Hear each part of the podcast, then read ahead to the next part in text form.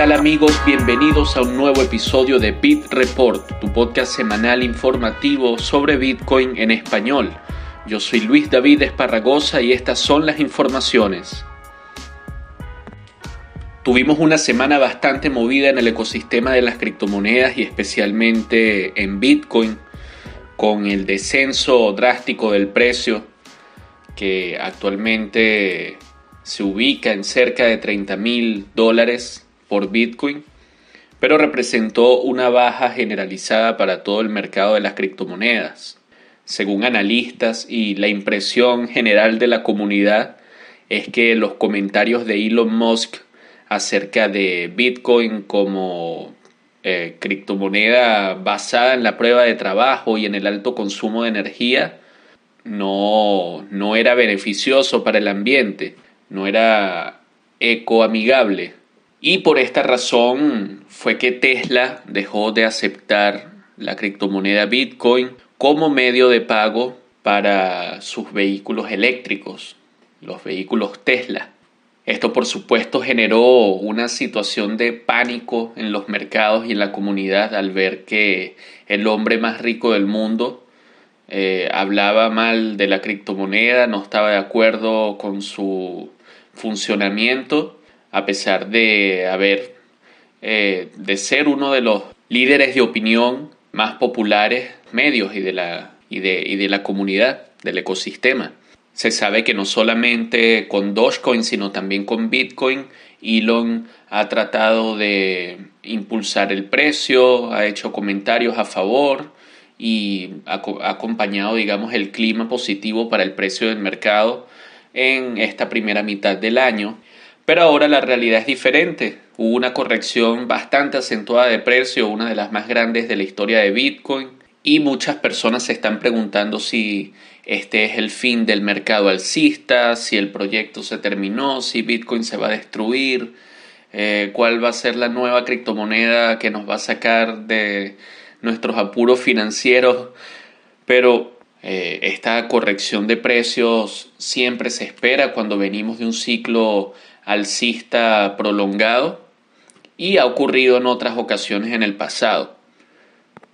Pero a pesar de lo fuerte de la corrección y de que el precio descendió en las últimas dos semanas desde los 60 mil dólares hasta los 30 mil dólares por Bitcoin, los analistas piensan que el ciclo alcista, el mercado bull, el bull market no ha terminado y que al precio de Bitcoin todavía le queda un largo camino por recorrer este año. A principio de años escuchábamos algunos pronósticos eh, que indicaban que el precio de Bitcoin podría llegar incluso a los 300 mil dólares al año. Pero bueno, los análisis más modestos indicaban que era 100 mil y de hecho todos en Twitter nos pusimos los laser eyes o los ojos de láser hasta que Bitcoin llegue a los 100 mil dólares y bueno, por los momentos lo mantendremos porque todavía falta para alcanzar ese precio. Pero muy probablemente podamos alcanzarlo este mismo año o en este ciclo alcista, eh, según la opinión de muchos, de, varios analistas como Willy Wo, quien a pesar de haber reconocido que eh, sus informes de mercado quizás no llevaban el mismo ritmo de publicación que el mercado necesita. El pronóstico de Willy Wo sigue siendo alcista, no cree que Bitcoin como activo de reserva de valor esté debilitado, simplemente su precio está respondiendo a una serie de situaciones y de matrices de opinión y narrativas que han estado circulando durante las últimas dos semanas. Si bien un gran volumen de Bitcoin fue trasladado desde carteras eh, privadas particulares hacia las casas de cambio, muestra de que los traders eh, podrían estar eh, preparando sus estrategias para vender o para comprar, para hacer trading con, estas condiciones del mercado. Pero también Willy Wall señala que bastantes usuarios que no tenían Bitcoin antes, es decir, nuevos usuarios de Bitcoin, están aprovechando esta, este descenso en el precio de Bitcoin para comprarlo y lo que representa una oportunidad de entrada a este mercado, ya que si bien muchas personas o, sea, se sabe que Bitcoin es divisible y puedes comprar fracciones, las fracciones que tú quieras de Bitcoin. Muchas personas tienen la, la impresión de que comprarlo a 60 mil dólares no sea la mejor estrategia financiera a corto y a mediano plazo porque efectivamente como ocurrió el precio podría corregir y tendrías que esperar otra vez a que subiera para recuperar esas ganancias y tener algo de rentabilidad en la estrategia financiera. Pero también Willy Woo señala que la base de usuarios, o sea, la cantidad de usuarios eh, que ingresan a Bitcoin, se ha duplicado año tras año desde su creación. Y particularmente 2020 y 2021, como sabemos con la pandemia de coronavirus y la búsqueda de las personas por nuevas alternativas para eh, reservar, eh, conservar el valor de su dinero, eh, Bitcoin se ha popularizado muchísimo, al igual que el resto de las criptomonedas. A pesar de que las ballenas pudieron haber vendido grandes volúmenes de Bitcoin durante este periodo bajista, este, esta corrección de precio, los fundamentos de Bitcoin están sólidos. En este sentido, se espera un reajuste del precio. Según los datos históricos de las caídas anteriores del precio de Bitcoin, siempre han estado eh, seguidas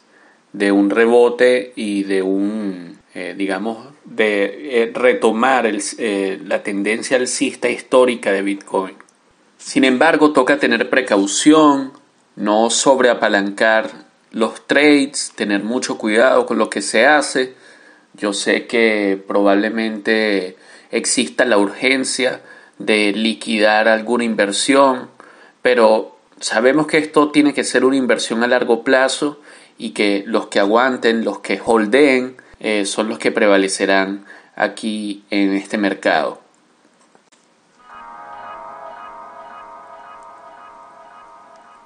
En otro tema tenemos que, bueno, precisamente Elon Musk se alimentó de la narrativa ambiental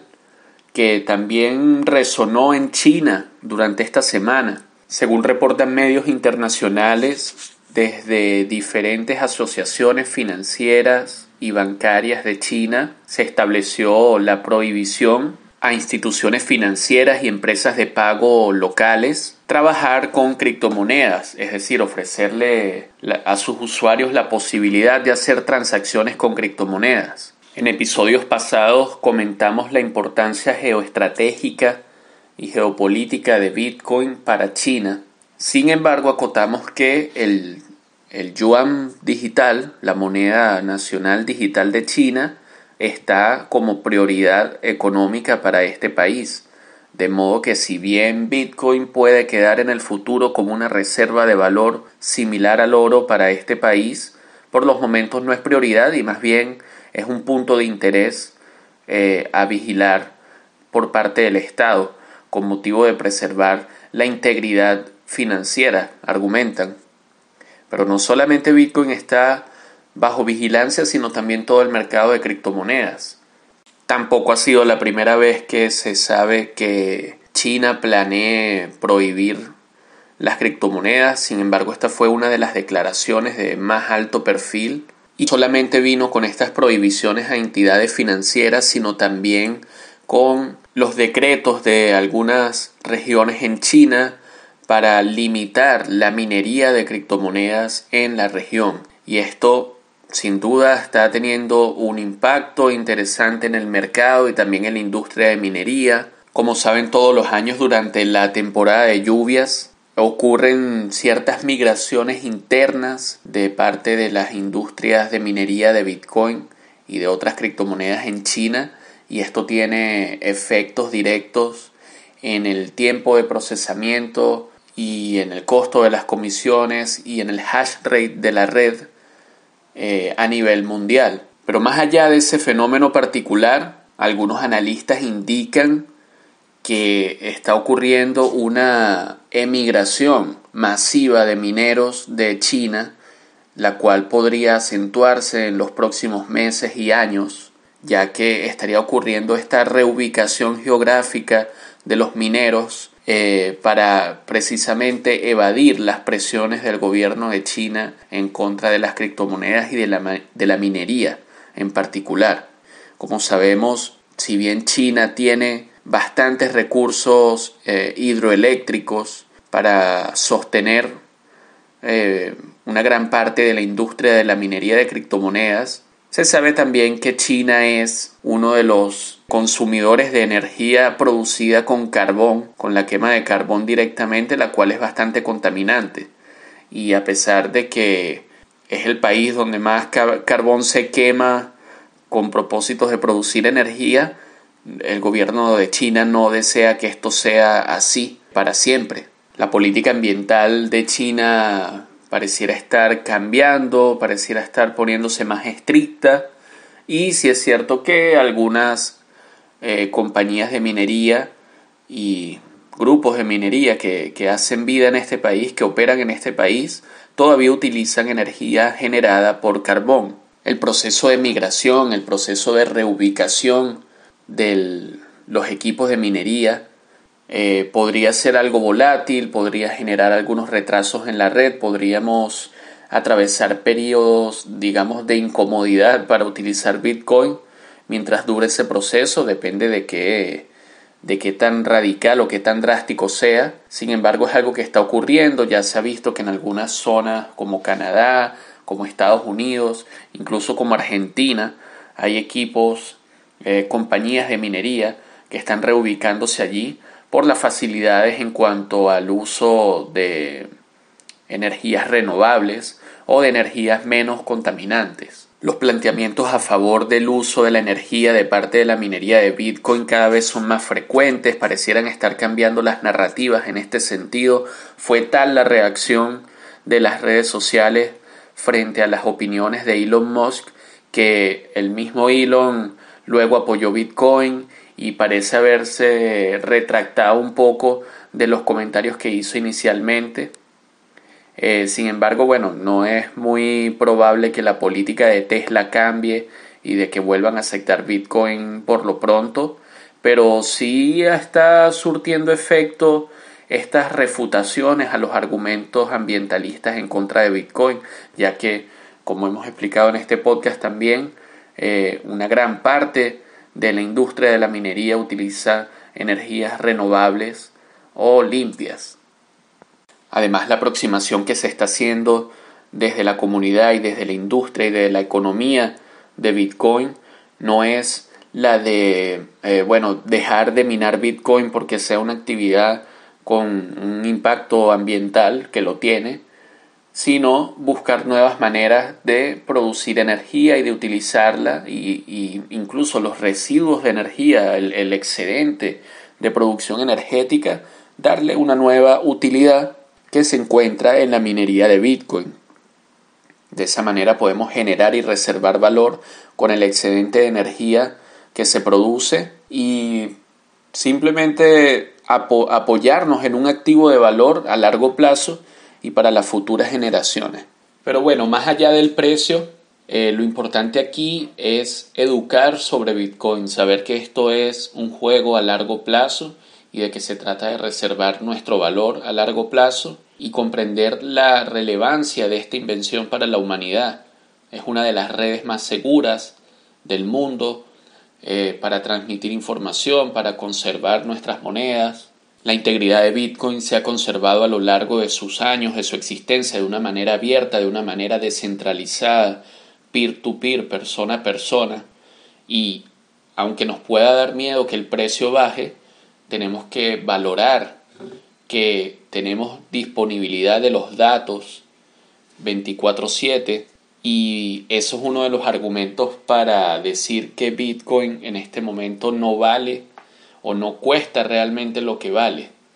Entonces, en ese sentido se podrían tener buenas expectativas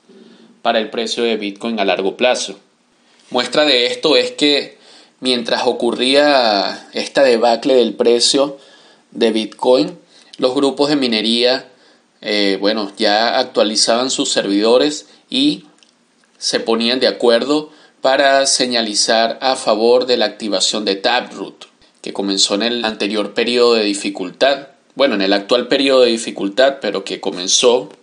en el bloque 683.424,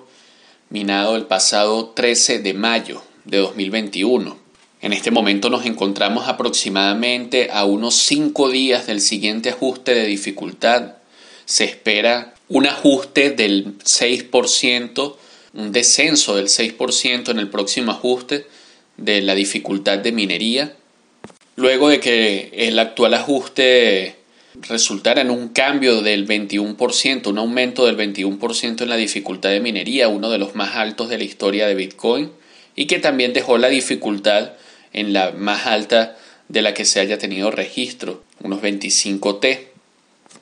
Pero Taproot no podrá activarse en este periodo. Actualmente tenemos 1033 bloques a favor y 302 bloques en contra y 680 por minar en el actual periodo. La discrepancia o la divergencia entre los bloques aprobados y los bloques eh, no aprobados para Taproot es cada vez mayor a medida que los mineros eh, se unen para apoyar esta propuesta. Ha sido algo difícil para algunos de ellos actualizar sus servidores y poder señalizar a favor de Taproot, pero progresivamente eh, se han ido minando cada vez más bloques eh, aprobatorios de Taproot. También se han unido los principales grupos de minería y también otros grupos de minería pequeños, no tan conocidos, se han ido sumando a este proceso de activación, el Speedy Trial de Taproot, la prueba rápida. Sin embargo, algunos grupos de minería grande todavía tienen problemas con minar eh, todos los bloques que consigan eh, a favor de Taproot. Uno de ellos es particularmente btc.com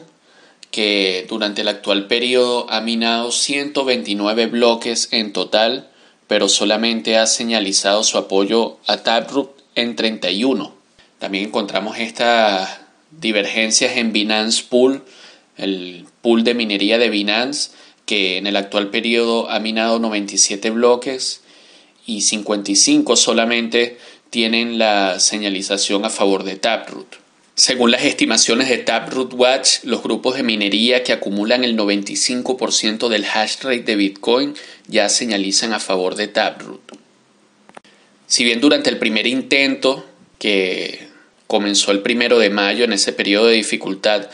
parecía bastante difícil que Taproot se activara, ahora pareciera estar mucho más cerca, pareciera que eh, los mineros están más coordinados y más eh, están apuntando a alcanzar esta meta y algunos pronostican que durante el siguiente periodo de dificultad, que les recuerdo podría comenzar en 5 o 6 días, Taproot podrá ya definitivamente ser señalizado en los 1815 bloques necesarios del periodo de dificultad eh, para, para que la Speedy Trial eh, sea efectiva y Taproot comience, siga sus pasos de, en su proceso de activación para noviembre de este año. Y bueno, ya para cerrar el episodio de hoy, quería hacer un repaso de los siete datos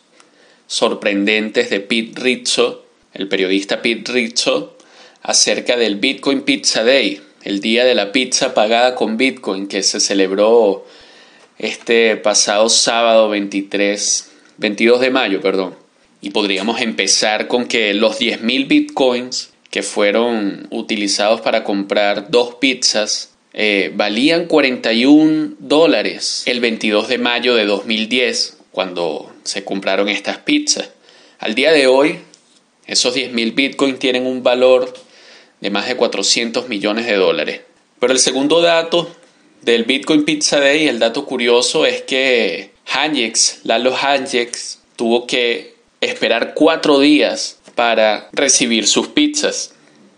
Desde que publicó en el foro Bitcoin Talk que estaba dispuesto a pagar 10.000 bitcoins por un par de pizzas, hasta el momento en que fue entregado por uno de los usuarios con el, con el que coordinó, pasaron cuatro días. Vaya tiempo para esperar una pizza, ¿no? Debería ser gratis. Otro de los datos curiosos es que Hanjex pudo haber comprado más de dos pizzas. En ese momento se conoció, gracias a su oferta, que sí logró comprar las dos pizzas, pero luego transcurrió un tiempo hasta que él cerró su oferta y en ese tiempo él pudo haber comprado más pizzas. Pero esto no ha sido confirmado. Lo que sí es que en 2018 eh, Laszlo compró eh, unas pizzas a través de Lightning Network, por lo que se le atribuye también ser la primera persona que compró pizzas a través de Lightning Network. El cuarto dato curioso sobre el, Bitcoin Pizza Day es que eh, la persona que recibió el pago, los 10.000 bitcoins, eh, los vendió cinco años después, en el año 2015, por 400 dólares apenas. Todavía Bitcoin no había crecido hasta lo que es hoy en día, sin embargo ya había despegado eh, en su forma como la conocemos.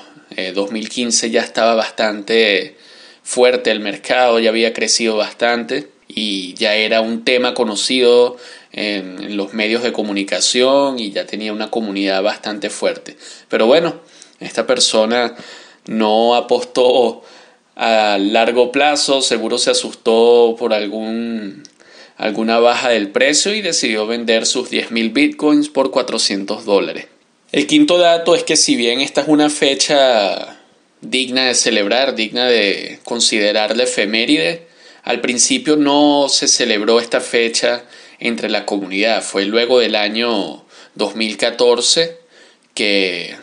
gracias a algunos artículos que se publicaron en medios de comunicación reconocidos, esta fecha comenzó a celebrarse entre la comunidad. Hasta el sol de hoy que vemos que, que bueno, todo el mundo compra sus pizzas en ese día. Pero si bien esta efeméride se celebra hoy en día, no se trata de la primera efeméride que se celebró en Bitcoin o que se conmemoró, mejor dicho. El sexto dato o la sexta curiosidad que aporta el periodista Pete Rizzo en su artículo publicado en Bitcoin Magazine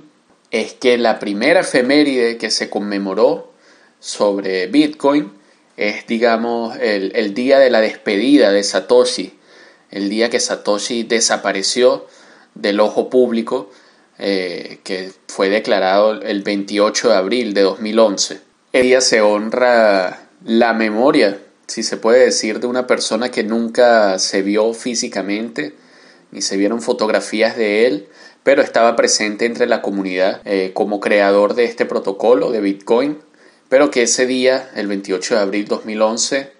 eh, desapareció definitivamente. El séptimo dato curioso sobre el Bitcoin Pizza Day es que, bueno, eh, las fotos de las pizzas que se compraron todavía se pueden encontrar en internet. Las Los Angex, el comprador de estas pizzas, compartió en una página web de su propiedad las imágenes originales de estas pizzas, donde se puede ver que incluso tiene, eh, tiene toppings como tomates frescos, jalapeños, aceitunas, e incluso se puede ver al hijo de Laszlo Angex eh, tratando de agarrar, de tomar una pizza para comer, así que probablemente este fue el primer niño que se comió una pizza pagada con Bitcoin. El otro dato curioso que me gustaría agregar a título personal es que al parecer a Satoshi le gustaba la piña en la pizza y también los jalapeños. Según una publicación que Satoshi hizo en el foro Bitcoin Talk, el 10 de diciembre de 2010, eh, el creador de Bitcoin opinó que la, piña y los jalapeños eran un buen topping para la, pizza. Así que esta es otra de las particularidades del creador de Bitcoin, que seguramente tendrá sus detractores y personas que lo apoyen también con respecto al polémico topping de la pizza, de la piña en la pizza. Y bien amigos, de esta manera llegamos al final de Bit Report, en su cuarto capítulo, muy agradecido con la receptividad de los capítulos anteriores, también con todo mi trabajo. Este viernes estuve explicando Taproot con Javier Bastardo de Satoshi en Venezuela, una entrevista que agradezco mucho, me sentí muy bien y sé que los que la vieron la disfrutaron y entendieron un poquito más sobre esta solución de escalabilidad tan importante para Bitcoin. Entonces les recomiendo verla. Y nada, síganme en Twitter como CryptoLuis, en Telegram como CryptoLuis también estoy. Y tenemos nuestro canal de BitReport en Telegram que lo pueden conseguir en la casilla de descripción. Por otra parte también, bueno, suscríbete a nuestro newsletter que lo estrené la semana pasada. Y ya estamos en Spotify y en Anchor. Ya puedes escucharnos en otro lugar que no sea YouTube para que puedas apagar la pantalla de tu teléfono y concentrarte en tus actividades. Esto fue Pit Report, yo soy Luis David Esparragosa y hasta la próxima.